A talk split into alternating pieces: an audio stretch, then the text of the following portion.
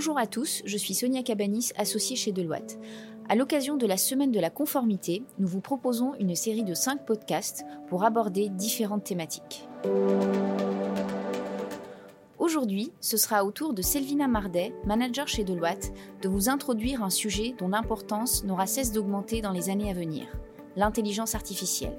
Selvina va se pencher sur les réglementations qui encadrent l'intelligence artificielle, notamment le RGPD et l'IA Act. Aujourd'hui, je vous propose de parler d'intelligence artificielle, communément appelée IA, et notamment des réglementations qui encadrent l'intelligence artificielle. Avant cela, il est important de comprendre dans un premier temps ce qu'est l'intelligence artificielle, dans un deuxième temps quels sont les risques liés à l'utilisation de l'IA, et dans un troisième temps, comment elle est encadrée. Alors, qu'est-ce qu'une intelligence artificielle? On entend souvent parler d'IA générative, d'algorithmes, de machine learning et de systèmes d'IA sans distinction. Je vais donc revenir sur quelques définitions. Selon le Parlement européen, l'intelligence artificielle représente tout outil utilisé par une machine afin de, je cite, reproduire des comportements liés aux humains, tels que le raisonnement, la planification et la créativité, c'est donc un programme informatique codé qui permet de réaliser automatiquement des tâches, et ceci grâce à l'apprentissage via la collecte et le traitement de données. Une IA est construite à partir d'une suite d'étapes qui va donc être codée en langage informatique pour obtenir un résultat à partir d'éléments qui vont être fournis en entrée, c'est ce qu'on appelle communément un algorithme. La particularité, c'est que certains algorithmes ont été conçus pour que leur comportement évolue dans le temps et apprennent automatiquement en fonction des données qui leur ont été fournies. C'est ce qu'on appelle du machine learning. C'est le cas par exemple des sites internet qui vont vous proposer des produits similaires en fonction de vos achats. On peut distinguer deux types de systèmes d'IA. Le système d'IA général, qui est un logiciel qui permet d'exécuter des fonctions génériques, comme la reconnaissance d'images et de paroles, la détection de formes, les réponses à des questions prédéfinies ou encore la traduction. Ce sont des systèmes d'IA qui font déjà partie de notre quotidien, comme la reconnaissance faciale, les assistants vocaux, la prédiction de fraude et les voitures autonomes. On distingue le système d'IA général du système d'IA générative, qui lui est un logiciel capable de créer du texte, des images ou d'autres contenus, comme la musique, la vidéo, la voix, à partir d'une grande quantité de données d'entraînement et d'une instruction d'un utilisateur humain. C'est par exemple les générateurs d'images, ChatGPT, tout autre équivalent comme Bard. Voyons maintenant quels sont les risques liés à l'utilisation de l'IA. L'utilisation des systèmes d'IA peut présenter des risques, comme l'humain, les systèmes d'IA peuvent commettre des erreurs qui peuvent présenter des risques pour l'humain. Ces risques peuvent être liés à plusieurs éléments. Ça peut être lié à des erreurs dans la conception du système qui peuvent entraîner un manque de représentativité, une discrimination ou des hypothèses trop approximatives, des risques liés aux conditions d'utilisation du système qui peuvent aboutir à un résultat de mauvaise qualité. Les risques peuvent également être liés à la protection et la sécurité des données personnelles, notamment lorsque des données sensibles sont fournies par l'utilisateur ou en cas de faille de sécurité. Enfin, les risques peuvent être liés à la propriété intellectuelle et notamment à la contrefaçon, notamment en cas d'utilisation d'œuvres d'origine comme données d'entraînement. Voyons maintenant ce que propose la réglementation européenne pour encadrer l'intelligence artificielle. Aujourd'hui, l'IA est encadrée par deux réglementations. L'une, en vigueur depuis 2018, encadre l'usage des données personnelles. Il s'agit du Règlement général sur la protection des données, communément appelé le RGPD. L'autre est un projet de règlement en cours d'adoption qui encadre l'usage des systèmes d'IA, qu'ils utilisent des données personnelles ou non. Il s'agit de l'AI Act ou le règlement sur l'intelligence artificielle. S'agissant du RGPD, on constate que plusieurs principes et obligations issus de cette réglementation s'appliquent au système d'IA, que ce soit pour les données personnelles récupérées pour l'entraînement des modèles ou les données personnelles transmises par les utilisateurs de systèmes d'IA. Dans les principes qui s'appliquent, on a par exemple le principe de minimisation des données.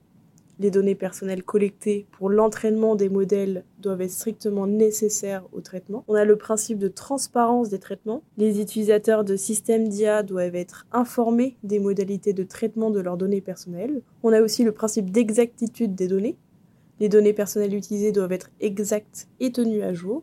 Le principe de loyauté du traitement de données s'applique également. Les données disponibles publiquement peuvent être utilisées pour élaborer les systèmes d'IA à condition qu'elles ne soient pas illicites. On a aussi le principe de limitation des finalités de traitement. les finalités de traitement des données personnelles sélectionnées pour entraîner les modèles doivent être limitées, la réutilisation de ces données devant être compatible avec l'objectif initial. Et enfin, on a le principe de limitation de la durée de conservation. Les données personnelles récupérées ou transmises doivent être supprimées au-delà d'une durée définie au préalable. En complément de ces principes, certaines obligations doivent être respectées. La vie privée doit être préservée dès la conception du système d'IA. Les utilisateurs d'IA doivent pouvoir exercer leur droit d'accès, de suppression, de modification ou d'opposition sur leurs données personnelles. Les données personnelles doivent faire l'objet de mesures de sécurité appropriées au regard du risque. Enfin, une analyse d'impact sur la vie privée doit être réalisée pour vérifier les potentiels biais et discriminations qui pourraient survenir et ainsi impacter la vie privée des utilisateurs de systèmes d'IA. Concernant l'AI Act, le projet de règlement sur l'IA propose une approche par les risques pour encadrer les usages des systèmes d'IA. Elle propose entre autres des principes et obligations dont certains sont similaires au RGPD, comme le principe de limitation des finalités de traitement. Un usage particulier des systèmes d'IA doit être prévu dès la phase de développement. De manière similaire au principe d'exactitude des données, les données utilisées pour l'entraînement des modèles d'IA doivent être de haute qualité, comme le principe de transparence des traitements, une documentation technique détaillée et une notice d'utilisation à destination des utilisateurs de systèmes d'IA doivent être disponibles. De même, un contenu créé par un système d'IA devra faire l'objet d'un étiquetage visible pour indiquer son caractère non authentique lorsque celui-ci aura été créé. De manière identique à la mise en œuvre de mesures de sécurité appropriées et la réalisation d'analyses d'impact selon certains critères, l'AI Act impose de mettre en œuvre, en fonction du niveau de risque des systèmes d'IA, des garanties sur plusieurs aspects, notamment la qualité et l'intégrité des données d'entraînement, l'absence de biais, la robustesse face aux attaques, la traçabilité, la documentation ainsi que le contrôle humain sur les IA.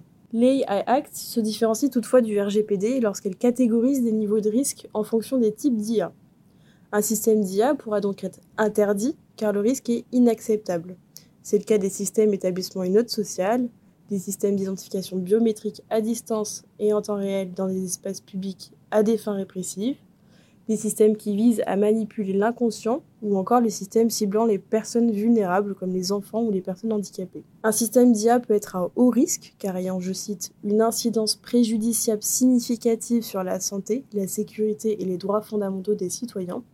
C'est le cas des machines médicales, des systèmes de reconnaissance faciale ou les voitures autonomes, sous réserve de contrôles effectués par des agences nationales et d'audits réalisés par des tiers indépendants, ces systèmes d'IA seront autorisés.